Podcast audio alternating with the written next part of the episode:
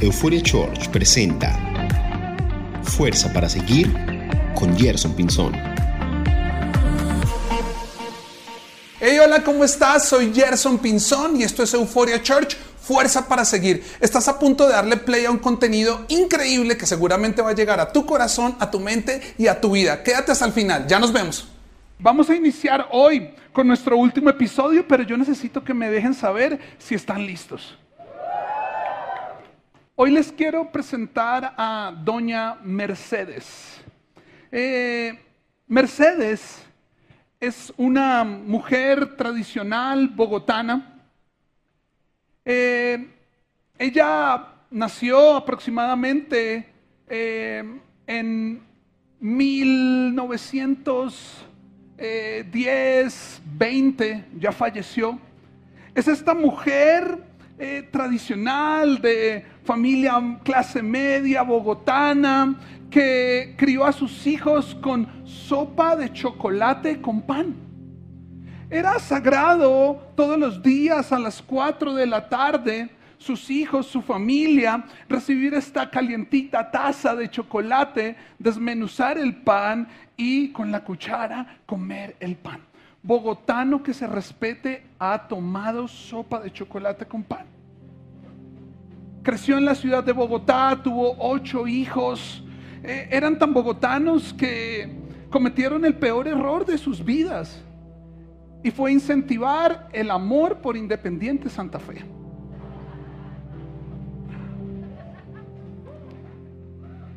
Todos sus hijos decían a la caracha, chinito querido, ¿cómo estás de regio? Doña Mercedes oriunda de Bogotá, muy rola, muy cachaca, tomaba chocolate, iban los domingos al estadio, compartían con familia, hablando acerca de las noticias, repetitivamente una y otra vez hablaban del Bogotazo y lo que hubiera sido si no hubiera muerto este líder político de lo que sería nuestra gran ciudad. Muy temprano y muy joven muere su esposo, padre de sus ocho hijos. Y esto ocasiona un vacío muy fuerte en la familia. Y el menor de sus hijos, a causa de la ausencia paterna, eh, decide como emprender una vida un poco más alocada. Eh, esto lleva a doña Mercedes a causa de la tristeza, de la soledad, a conectar aproximadamente en 1900 30, 40, con una comunidad cristiana, de las primeras comunidades cristianas en Bogotá, la iglesia bautista de Bogotá. Y ella va allá a Dios buscando refugio, buscando respuestas, soluciones. Y empezó a encontrar esta paz, esta tranquilidad. Y ahora en la casa los domingos no se hablaba de fútbol, de las noticias, del chocolate sino se hablaba de Dios. Pero su hijo menor decidió dar un paso a un costado de esto. Doña Mercedes, un poco cargada, frustrada, le preguntaba a Dios, ¿por qué? ¿Por qué mi hijo, el menor, está apartado de ti? Y ella solamente oraba por él, oraba por él y creía que en algún momento él iba a volver a casa y también se iba a encontrar con Dios. Su hijo menor, Osvaldo, se volvió uno de los precursores del movimiento hippie en Colombia. Montó una banda de rock and roll. Debía tener algo así como le ponían las bandas a finales de los 50, principios de los 60, flores psicodélicas, perros rabiosos. Eslogans como no pisa la hierba, fúmatela. Hagamos el amor, no la guerra. Paz. Eran su eslogan se consumió en el mundo de las drogas. Se inyectaba todo lo que le pasaba, agua de charco, eh, todo el tipo de drogas naturales, no naturales. Componía canciones. De hecho, cuentan que una de sus canciones tenía esta letra profunda que decía, quítate ya de aquí, perro lanudo. Si no te vas, no puedo estar solo con mi novia. Su gran hazaña fue irse a pie con su banda hasta el primer festival de música en Medellín, echando dedo descalzo con un gabán largo, una flor, fumando marihuana todo el camino. Y su mamá, doña Mercedes, lo único que hacía era orar por él, orar por él, orar por él. ¿Cuándo mi hijo va a salir de ahí?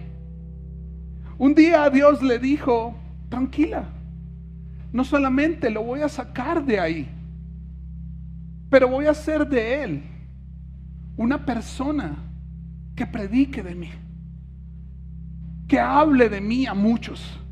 Parecía loquísimo esto, como el drogo del barrio, el hippie de la cuadra, el rockero, si hoy ser artista, y tal vez Dani me lo puede decir, es como, está perdiendo su tiempo, estudia algo que le dé plata. Imagínese en los 50 o 60 decir, me voy a dedicar a cantar canciones. Y como él, el desahuciado de la sociedad, el señalado, el reprochado, la oveja negra, podría ser alguien que usaba. Y era muy antagónico y Dios le dijo, tranquila, lo voy a usar a él y la promesa que yo te di sobre tu vida, sobre tu familia, y es que toda tu familia estará conmigo. Y además hablarán de mí por generaciones. Está totalmente viva. Ella no entendía. Y Dios le dijo, tan solo ámalo, ámalo. Y cuenta la historia que cada vez que él llegaba de sus malos viajes, en los dos sentidos de la palabra, a las 3, 4 de la mañana casa. Estaba doña Mercedes arrodillada. Todas las veces. No hubo una sola vez en esta etapa oscura donde él no entrara a altas horas de la madrugada o al otro día y ella estuviera esperándolo de rodillas orando. Y tan pronto entraba, le decía, mijito, ¿tiene hambre? Y Adivinen qué le daba. Una taza de chocolate caliente con pan. Él empieza como a salir de esto, conoce a su esposa. Y Dios, a través del amor de una madre, de la oración, pero sobre todo de un sueño que derramó sobre él, efectivamente y contra todo pronóstico, él se vuelve más adelante un predicador, un gran pastor, que ha plantado iglesias por todo Colombia, que Dios lo ha usado grandemente. Pero la historia no terminó ahí, porque Dios le había dicho a doña Mercedes que no solamente iba a rescatar su hijo, sino que ella y lo que iba a salir de ella iba a ser algo que iba a hablar de muchas personas a Dios. Y Osvaldo y su esposa tienen su primer hijo.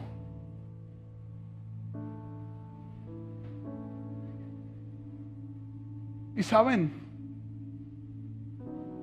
hoy yo estoy acá porque yo soy el hijo del ex. Yo soy el hijo del ex desahuciado. Y acá estamos, no cumpliendo mi sueño. Esto no es mi idea.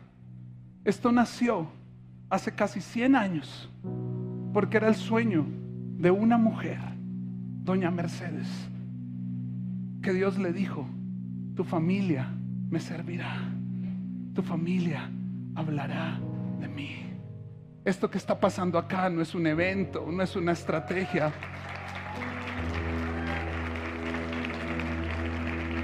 Esto que está pasando acá le da título a nuestro último episodio, que se llama Sueños de 100 años. Sueños de 100 años. Esto no es algo de hace 5 años. Esto es algo de hace 100 años que nació en el corazón de una anciana creyendo por un futuro. ¿Sabes? Cada vida es definida por momentos decisivos, momentos que a menudo dictan el curso, no de un presente, sino escúchame esto, de décadas. Los sueños, prisma, son de 100 años, son de décadas. Por eso, amigo, amiga, no deberías ponerte nervioso, no deberías sentirte intimidado, no deberías tener miedo por lo que está pasando o no ha pasado. Deberías tener la confianza y la seguridad y descansar que Dios está ordenando tus pasos. Que Dios de alguna manera u otra, hoy o dentro de 100 años, va a ser realidad lo que te prometió. Va a ser realidad lo que dijo a tu vida lo que tú sueñas, lo que tú anhelas, lo que tú lo que arde en tu corazón. Todo lo contrario.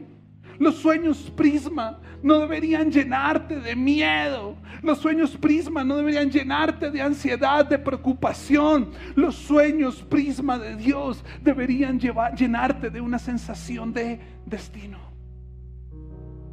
Porque los sueños de Dios son destino. Son futuro. Un solo sí, un solo no. Un es demasiado temprano o es demasiado tarde. Se va a volver, escúchame esto, esa historia irrevocable por 100 años. Y esa historia tiene el poder de determinar la vida de un individuo, de un pueblo, de una familia, incluso como lo compruebo hoy, la humanidad. Porque por 100 años, desde doña Mercedes, Osvaldo y Gerson, hemos afectado miles y miles y miles de vidas. Piensas que es muy tarde, piensas que ya no hay nada, que ya todo está desahuciado, piensas que ya todo está condenado al fracaso. No te preocupes. Si Dios dijo sí, nadie puede decir no. Y cuando Dios te dice sí, viene automáticamente con un contrato irrevocable, mínimo, con 100 años.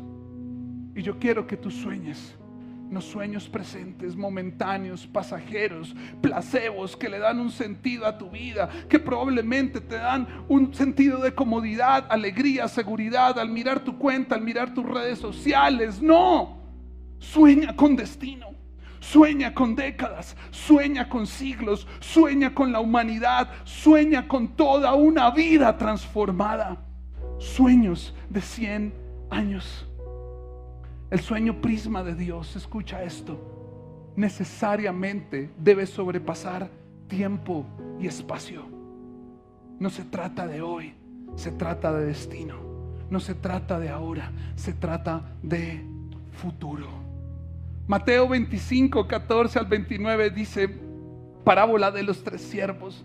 También el reino de los cielos puede ilustrarse mediante la historia de un hombre que tenía que, tenía que emprender un largo viaje. Reúna a sus siervos y les confió su dinero mientras estuviera ausente. Lo dividió en proporciones a las capacidades de cada uno.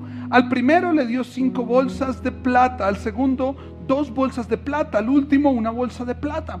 Luego se fue de viaje. El siervo que recibió las cinco bolsas de plata comenzó a invertir el dinero y ganó cinco veces más.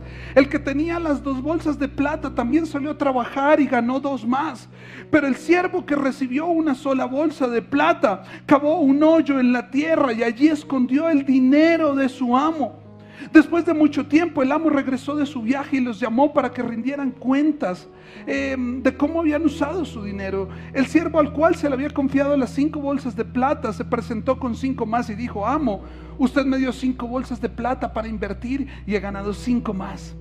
El amo lo llenó de elogios, Bien hecho, mi buen siervo fiel, has sido fiel en administrar esta pequeña cantidad, así que ahora te daré muchas más responsabilidades. Ven a celebrar conmigo. Se presentó el siervo que había recibido dos bolsas de plata y dijo, amo, usted me dio dos bolsas de plata para invertir y he ganado dos más. El amo dijo, bien hecho, mi buen siervo, fiel. Has sido fiel en administrar esta pequeña cantidad, así que ahora te daré muchas más responsabilidades. Ven a celebrar conmigo. Por último se presentó el siervo que tenía una sola bolsa de plata y dijo, amo, yo sabía que usted era un hombre severo, que cosecha lo que no se sembró y recoge las cosechas que no cultivó. Tenía miedo de perder su dinero, así que lo escondí en la tierra. Mire, aquí está su dinero de vuelta, pero el amo le respondió, siervo perezoso, perverso y perezoso. Si sabías que cosechaba lo que no sembré y recogía lo que no cultivé, ¿por qué no depositaste mi dinero en el banco? Al menos hubiera, hubiera podido obtener algún interés de él. Entonces ordenó, quítenle el dinero a este siervo y dénselo al que tiene 10 bolsas de plata. Escucha esto, 29, a los que usan bien lo que se les da, se les dará aún más y tendrán abundancia. Pero el que no lo hace, nada se les quitará a un poco de lo que tienen. Sabes, un sueño prisma de Dios y los sueños de 100 años, presta atención a esto, no es éxito, es destino. Voy a decirlo una vez más, un sueño prisma de Dios no es éxito, es destino. Desafortunadamente vivimos y nos tocó vivir en una cultura que idolatra el éxito y sataniza el fracaso. Estamos viviendo este mundo, esta actualidad 2022, donde le rendimos culto al éxito. Y existen esta serie de cursos, acompañamientos, tips de cómo ser altamente exitoso de cómo alcanzar el éxito. La palabra productividad, la palabra em, eh, efectividad es algo que nos acompaña todo el tiempo. Además, si miramos la cultura un poco más hacia el lado social, eh, todo el mundo tiene como referentes a las personas altamente exitosas en el arte, en lo profesional, en lo académico, en lo político. Entonces todos tenemos esta carga pesada de cómo me anoto y me inscribo en esta creencia, en esta fe, en casi esta religión que podemos llamar el éxito. Porque si fracaso y si soy un fracasado, estoy totalmente penalizado, estoy totalmente culpado y en muchas ocasiones señalado, reprochado y excluido. Pero yo te quiero decir algo, en Dios no se trata de ganar o perder. En Dios no se trata de tener éxito o fracasar, sino en Dios se trata de seguir, persistir, perseverar. Los sueños de 100 años no podemos dictaminarlos hoy a simplemente calificarlos como éxitos o fracasos, aciertos o desaciertos. Porque el mayor acierto de un sueño prisma es seguir, es perseverar. ¿Sabes cuál fue el éxito de las personas en, el, en la parábola, en esta historia? Seguir, continuar, esperar. ¿Sabes cuál fue el éxito de doña Mercedes en su historia?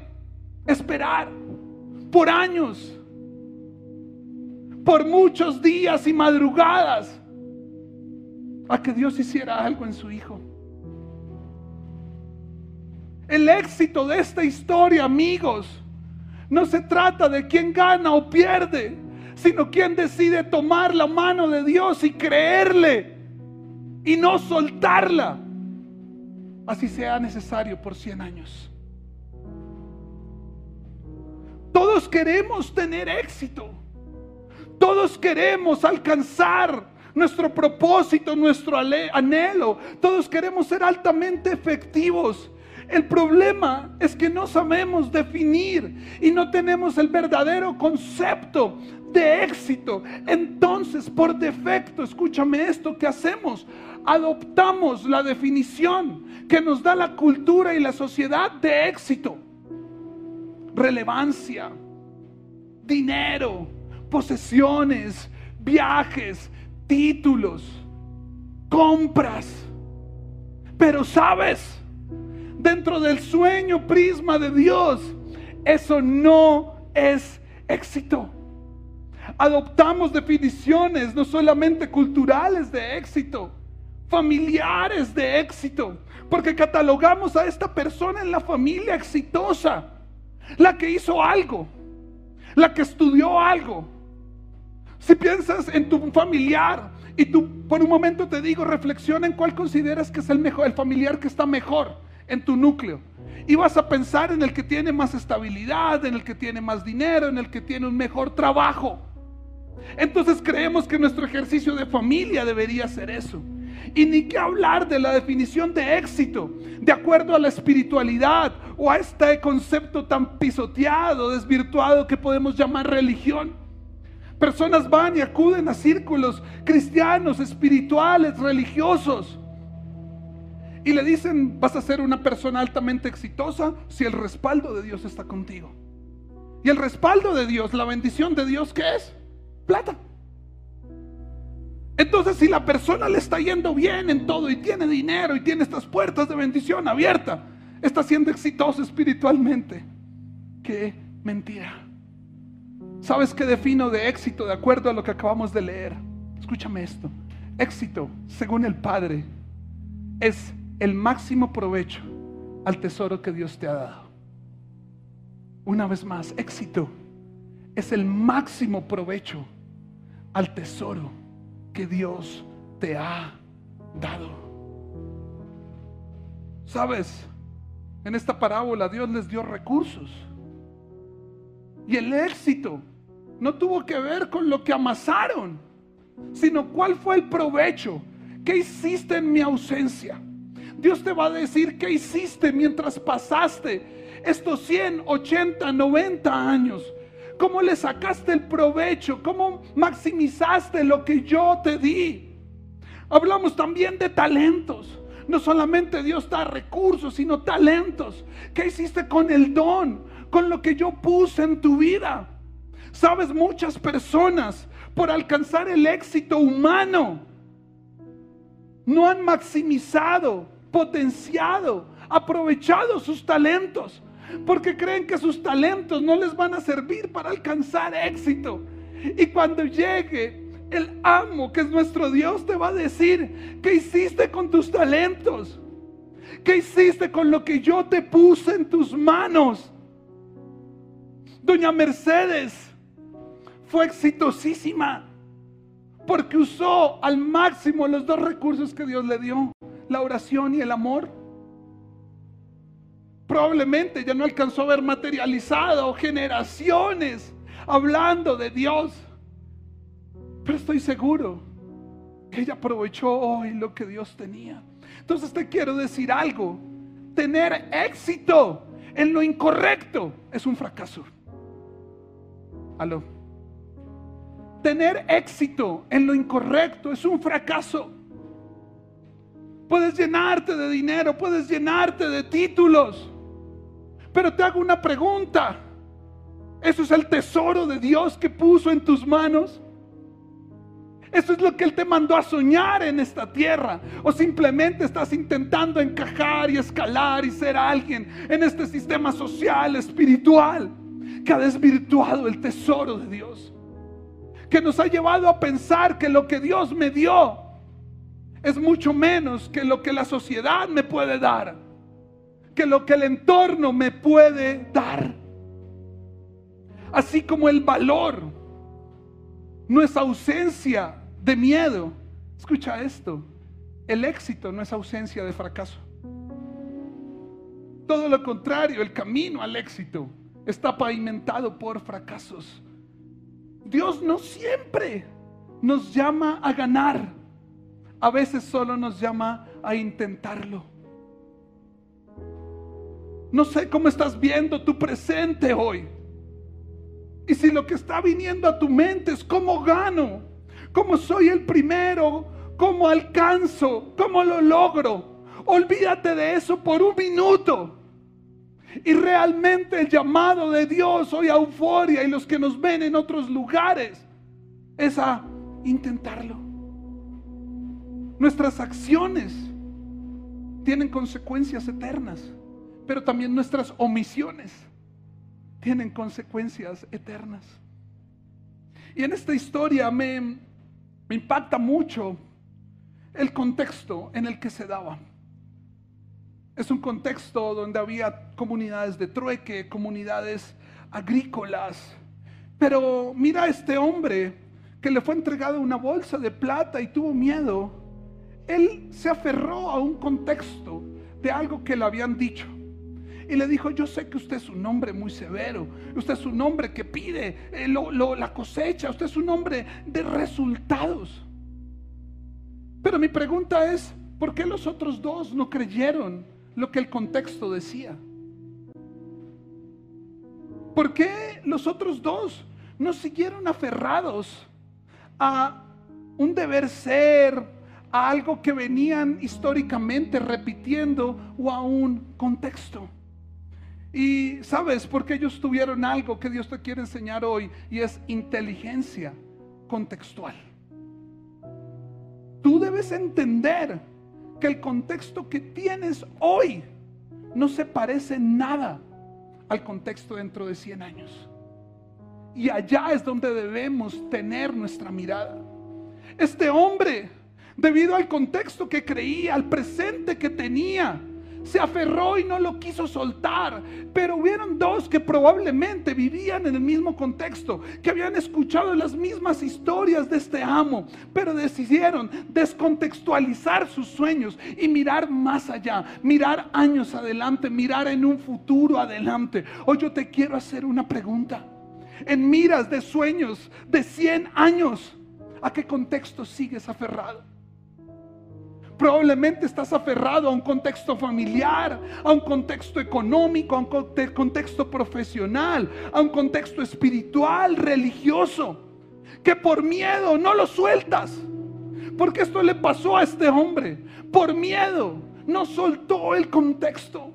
Y hoy yo te hago un llamado y repito lo que dije el domingo. Yo no te no estás acá y yo no te estoy hablando para convencerte de algo, yo te estoy hablando para cuestionarte de algo. Es tiempo que sueltes estos contextos que por miedo, tradición, generaciones, comodidad, no te están dejando ser ese buen siervo fiel, que en lo poco fue fiel y que será puesto en lo mucho. Hoy yo te quiero decir algo. Los que soñamos sueños de 100 años con la ayuda del Espíritu Santo, seremos creadores de novedad, no gestores de tendencias. Los que soñamos sueños de 100 años, voy a decirlo una vez más, seremos creadores de novedad, no gestores de tendencias. Nosotros no estamos acá para seguir viviendo la vida por tendencias. No estamos acá para seguir creyendo que el contexto que nos toca vivir es lo que nos heredaron eh, espiritual, psicológica, culturalmente. Es tiempo de que crees un contexto. Es tiempo de que crees una novedad. Sabes, yo entiendo que a nosotros nos enseñaron a soñar las generaciones anteriores. Y venimos de un contexto donde probablemente el gran sueño era tener ese trabajo, la propiedad, la estabilidad. También entiendo que venimos de contextos espirituales donde han calificado qué es el sueño, qué es lo que yo tengo que lograr. Y nos encajan en un cuadro, en una serie de reglas, esquemas espirituales, donde al uno o al otro nos sentimos casi infieles, traicioneros, donde yo crea y piense, se puede hacer de otra manera, yo puedo llegar a hacerlo de otra manera. Y es lamentable, especialmente en contextos espirituales, como personas están dejando de soñar porque tienen miedo a soltar su contexto. Miedo a condenación, maldición, juicio, repudio. ¿Y qué tal si solamente lo sueltas y arriesgas? Porque yo te quiero decir algo. Los sueños de 100 años no es donde quieres estar, sino donde necesitas estar. No es donde quieres estar, sino donde necesitas estar. Doña Mercedes probablemente quería estar viendo a sus generaciones, hablando a multitudes. Pero ella necesitaba estar en su sala a las 3 de la mañana de rodillas. ¿Dónde necesitas estar? ¿Dónde necesitas estar? No es como te ves ahora, sino es como te ves dentro de 100 años. No es donde quieres estar ahora o cómo te ves ahora. Es donde te ves y te necesitan en 100 años. Cierro la historia con algo que me llega mucho a mi corazón. Y es una pequeña frase.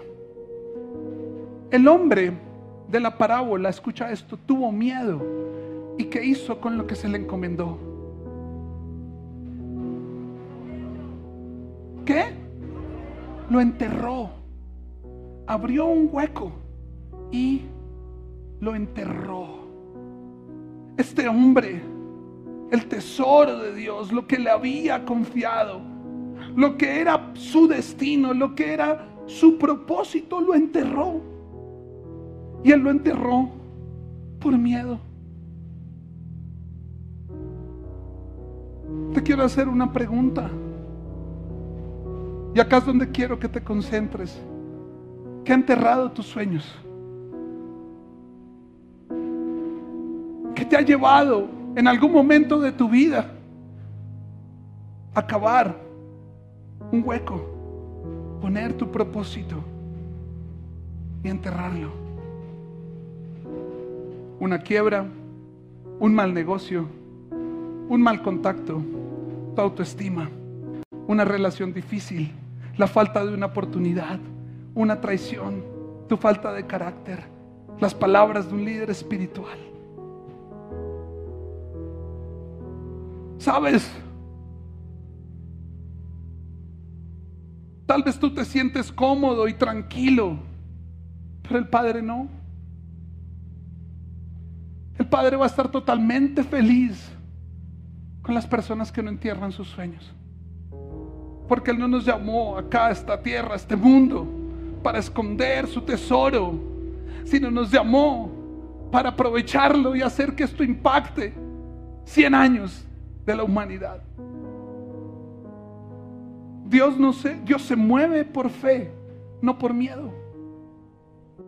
Si por miedo has dejado de soñar, si por temor, inseguridad, si por frustración, si por dolor has dejado de soñar, ahí no se va a mover el Padre, porque al Padre lo mueve tu fe, al Padre lo mueve tu capacidad de creer. Al Padre lo mueve tu capacidad de descontextualizarte y entender que lo que tú estás viendo hoy no es el final, que lo que tú estás viendo hoy es un génesis de lo que va a suceder en los próximos 100, 200, 300, 500, mil años. Porque sabes yo que creo que esto no termina conmigo. Mi hijo León, mi hija Alma y mi hija Mía se casarán y sus hijos y sus nietos y mis bisnietos le servirán a Dios. Porque esto se trata de lo que tú puedes ver. Yo te digo algo. Los sueños no mueren, pero sí se entierran. Los sueños no mueren, pero tú sí mueres cada día en el calendario es un día menos sobre tu historia de 100 años. Tu sueño puede estar muy enterrado, pero sigue vivo, sigue latiendo. Y a veces tú mientras duermes, escuchas ese...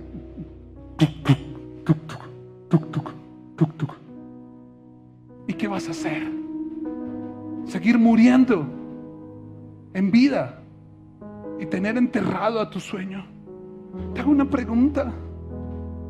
¿Tienes la vida que quieres o la que tienes? ¿Tienes la vida que quieres o la que tienes? ¿Tienes una vida acomodada al miedo. O tienes una vida brillando y radiando a través del prisma que te alumbra a creer. Viene lo mejor. Por favor, euforia, no entierres hoy lo que será necesario para los próximos 100 años. Y ahí donde tú estás, quiero invitarte a que tomes una pala y desentierres este sueño. Quiero que lo hagas ahí en tu mente. Porque tu sueño no ha muerto, solamente está enterrado. Tu sueño no ha muerto, pero tú sí estás muriendo. Y es el tiempo de creer que no hay que tener miedo, que hay que tomar el tesoro de Dios. Y yo quiero decirte esto, en el nombre de Jesús lo creo. En 100 años, 200 años, Dios te va a decir esto. Buen siervo fiel. En lo poco me has sido fiel. Te pondré en lo mucho. Ven a celebrar conmigo. Ven a celebrar conmigo. Yo quiero terminar esta serie diciéndote, hoy tomemos la decisión de intentar más que triunfar. Esto no es acá mentalidad positiva, mentalidad de logro, no. Dios nos está llamando a intentar una y otra vez, una y otra vez. Doña Mercedes murió intentando, pero sus terceras y cuartas generaciones vieron respuesta. Porque Dios te llama a intentar sueños de 100 años.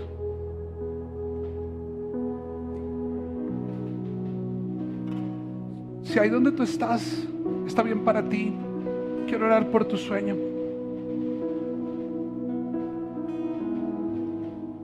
Dios te doy gracias por cada persona.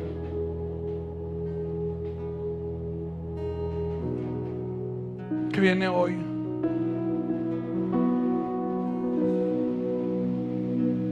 Dios, no sé cuántos han enterrado un sueño. No sé cuántos cavaron un hueco profundo y algún anhelo, un propósito quedó ahí. No sé cuántos han estado frustrados porque hoy no ven nada. Pero hoy junto con ellos tomamos esta pala sacamos nuestro sueño, nuestro tesoro y te decimos a ti nuestro prisma, explota en color. Quiero terminar esta serie creyendo por una euforia, por un Bogotá, por un Colombia que lo va a intentar, que va a intentar escribir sueños de 100 años. Hagamos vida juntos. Euphoria Church.